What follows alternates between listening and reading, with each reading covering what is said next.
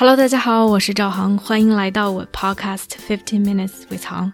作为一名专业的人生教练，我专注于个人成长、内在探索。如果你对自己和他人充满好奇，想更深刻的了解自己，并通过行动创造属于自己的自由生活，那么我们一起踏上这个神奇的旅程吧。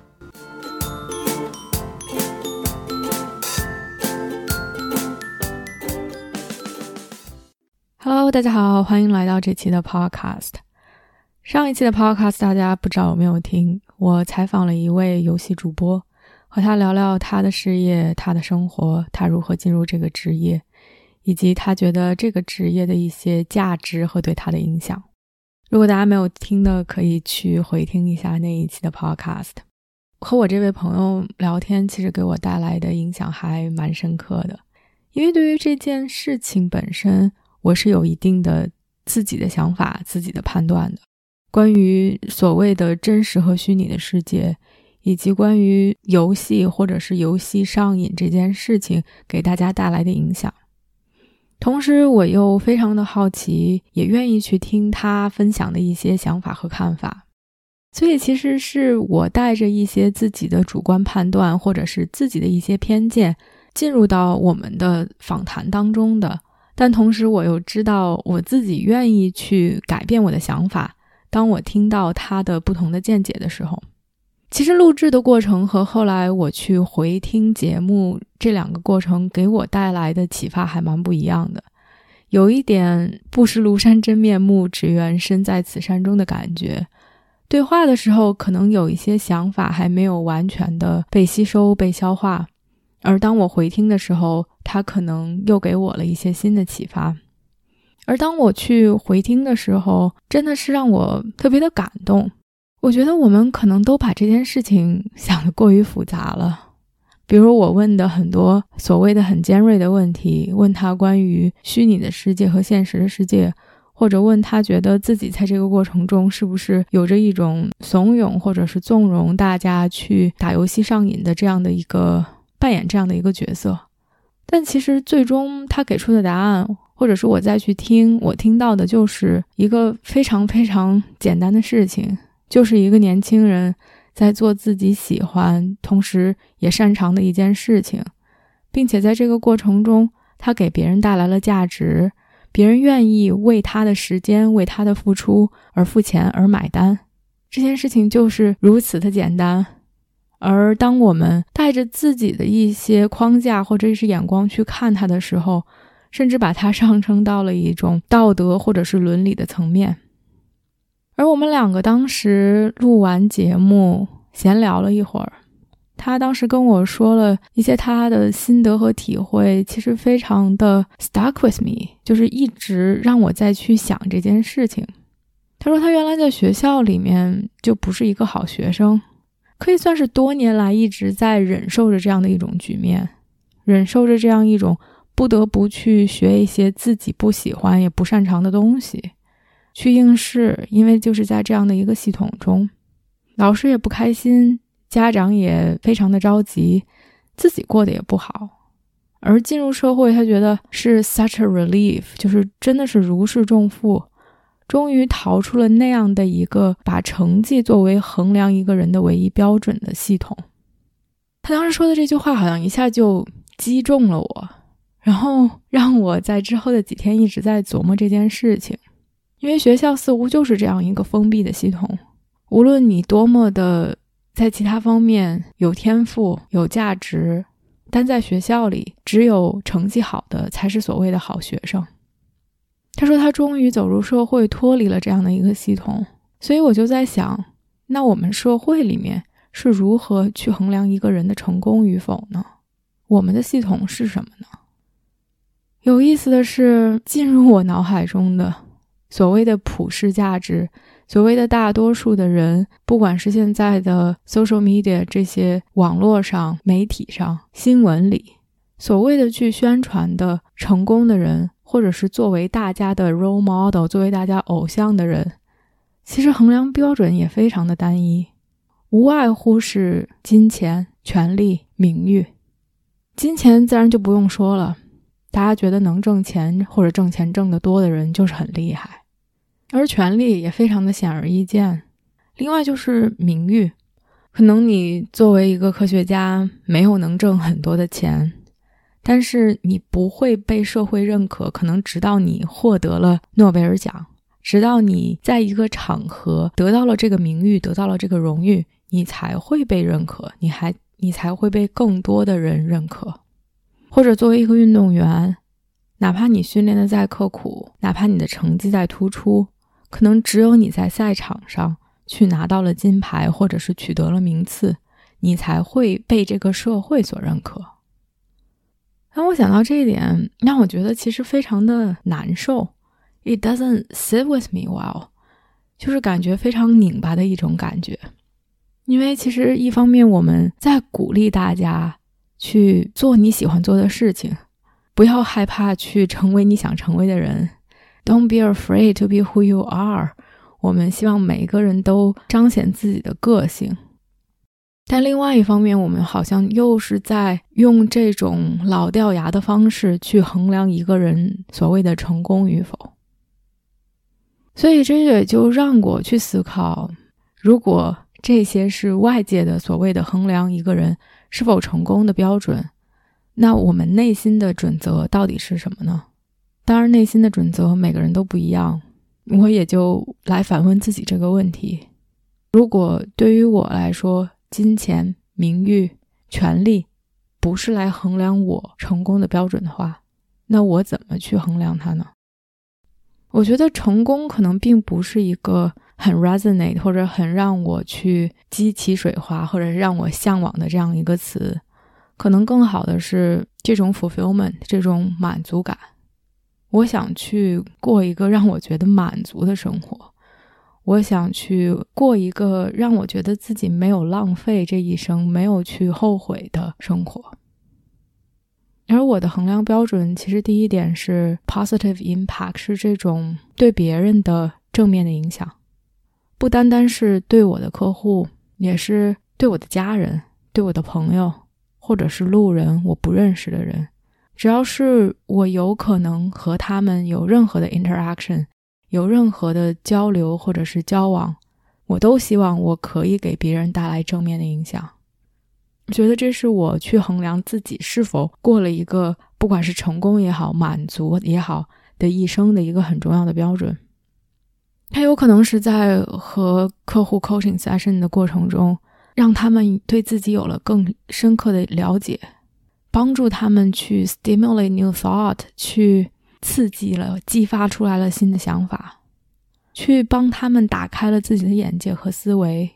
让他们觉得更有掌控感，更有能力去过自己想要的生活。也可能是和对家人和朋友的这种陪伴。给别人带来的正面影响，可能只是大家在一起傻笑，在一起愉快的度过一些时光，去减少一些痛苦，减少一些 suffering，让别人觉得在黑暗或者是没有希望的时候看到一些亮光。它可能是极小的，也可能是极大的，但我觉得这个对于我来说是非常重要的一点。不光是给别人带来的影响，这件事情本身对于我就是有价值的。另外，我觉得去衡量我自己是否过一个有意义的、成功的，或者是有满足感的一生的标准是这种去探索、去尝试的新的体验。这种体验有可能是去旅游，去不同的地方，和自然和不同的人去接触。而在这个过程中，其实刺激的是让我有了新的想法、新的感受、新的感情，所有的这些都是不一样的体验。而我觉得这些不一样的体验汇聚成我的一生，而我希望这一生不屈死刑，希望这一生过得值得，所以我就希望有更多的体验。我觉得读书、看电影、打游戏，其实任何一个这种。所谓的我们可以进入的虚拟世界，其实都是在扩充我们的 experience。它把我们带到了一个可能我们没有尝试过、没有想到过，或者是无法亲身去经历的地方。然后让我们在那里面去感受、去畅想。但同时，我觉得这些又无法代替自己的亲身体验，因为每个人亲身经历和体验带给你的冲击是完全不同的。所以，起码对于我自己来讲，这两点是非常重要的：一个是给别人带来的正面的影响，另外一个是自己的体验和感受。所以，如果这个是我去衡量自己是否过了一个我满足的一生，它和外界的衡量标准到底是一个什么样的关系呢？我觉得第一点是，无论我想过一个什么样的生活，我需要可以去活着，我需要可以自己去 make a living，可以自己去挣钱，可以去养活自己。而所有的这些，我要想去探索的，想要。去尝试的东西很多，其实是需要金钱来支持的。所以，从某种意义上来说，所谓的外界的这个金钱的标准，是去支撑过很多内心的渴求，或者是我内在的标准的一个基石，一个 foundation。就像所谓的老话：“金钱不是万能的，但是没有钱是万万不能的。”金钱只是一部分而已。但是没有金钱的这个 foundation，如果我现在没有积蓄，或者我现在没有能力去挣钱，所有我想去探索和尝试的东西，可能确实无法去实现。但是除了金钱以外，我觉得我还需要其他的东西，才能把我的人生过成我想要的样子。很重要的一点，我觉得是勇气，是这种 courage，愿意为自己而活的勇气。给自己这样一个 permission 去允许自己去探索的勇气，因为对于我来讲，去尝试新的东西是非常重要的一点，而尝试可能就意味着挑战，意味着走出自己的边界，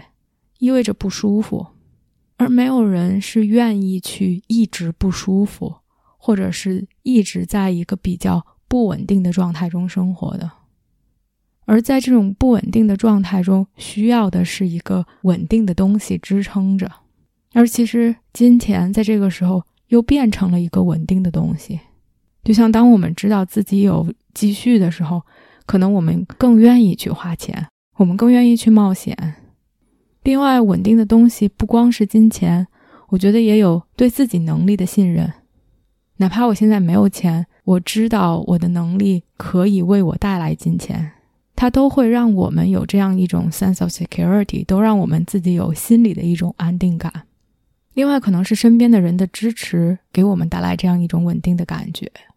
再有可能就是我们内心的强大，所谓的我们对风险的这个容忍度，以及我们对不舒适度的容忍度。所以，当我去理清楚这些的关系之后，再去看所谓的外界的标准和内界的标准的时候，我觉得，为什么所谓的普世价值中，现在依然用金钱、权力、名誉来衡量一个人是否成功？因为这些是最容易看到的，因为这些是最容易去衡量一个人的标准，而每一个人内心的标准又是这么的不同，同时无法显现出来。我们不知道一个非常富有的人，他是否过得快乐。因为我们不知道他去衡量快乐的标准是什么，而其实当我反思完这些之后，让我觉得这个思考的过程其实是一个非常 humbling experience，是让我觉得非常谦卑的一种体验。它让我意识到自己其实是多么的幸运，因为一方面我有着一个稳定的金钱的支撑。不管是之前工作的积蓄也好，还是现在每个月依然靠着自己的能力去来挣钱这件事情也好，我有着一个稳定的基石。我相信自己在任何时候都可以挣钱。其实这不是一件容易的事情，因为可能一方面我确实具备一定的能力，另外一方面其实是社会以及现在的价值体系认可我可以给他们带来的东西。认可我的这些能力，而我猜测，如果在一个不同的时代，或者是一个不同的环境下，可能我的这些能力并不会得到别人的认可，或者并不会得到这个社会的认可。那所谓这个金钱的 foundation 这个基石可能就会被动摇，我可能就不会有像现在这样多选择的可能性。另外，让我意识到，我周围的我的老公、我的家人、我的朋友，对于我做出的选择给予多么多么大的支持。他们可以 see me as who I am，他们可以去 appreciate me as who I am，他们可以看到并且感激我，只是因为我是我，而不是因为我能赚多少钱，或者是我在哪里工作，我有什么头衔。而只是因为我这个人，而这些所有的都给我奠定了很强大的一种自信，也是我可以去做更多尝试的一个基础。同时，我觉得我是 privileged enough，经过了自己的努力，经过了别人的支持，经过了不停的磨练，让我现在可以去意识到什么对于我来说是有价值的，什么是可以给我带来满足感的。同时，我内心强大到愿意为之去冒险，愿意有勇气去尝试，哪怕这个尝试可能所谓的失败，也愿意再去尝试。我觉得所有的这些让我的世界更加的宽阔，让我可以 live in a bigger world and become a bigger person。但其实并不是所有的人都有这样的条件，可以有这么多的选择。所以，其实作为一个人，我们很难去逃出社会的准则，而完全去所谓忠于内心，因为我们都需要活着。因为去追求自己内心的东西，可能需要外界的支持。也许我的希望是，我们的社会能给所有的人都提供更多的可能性，让我们衡量一个人是否成功的标准。变得更加的多元化，也让这些标准变成实际的一些东西，比如金钱，比如一些更实际的帮助，去让大家更可以为自己而活。好了，这期就说这么多，我们下期见。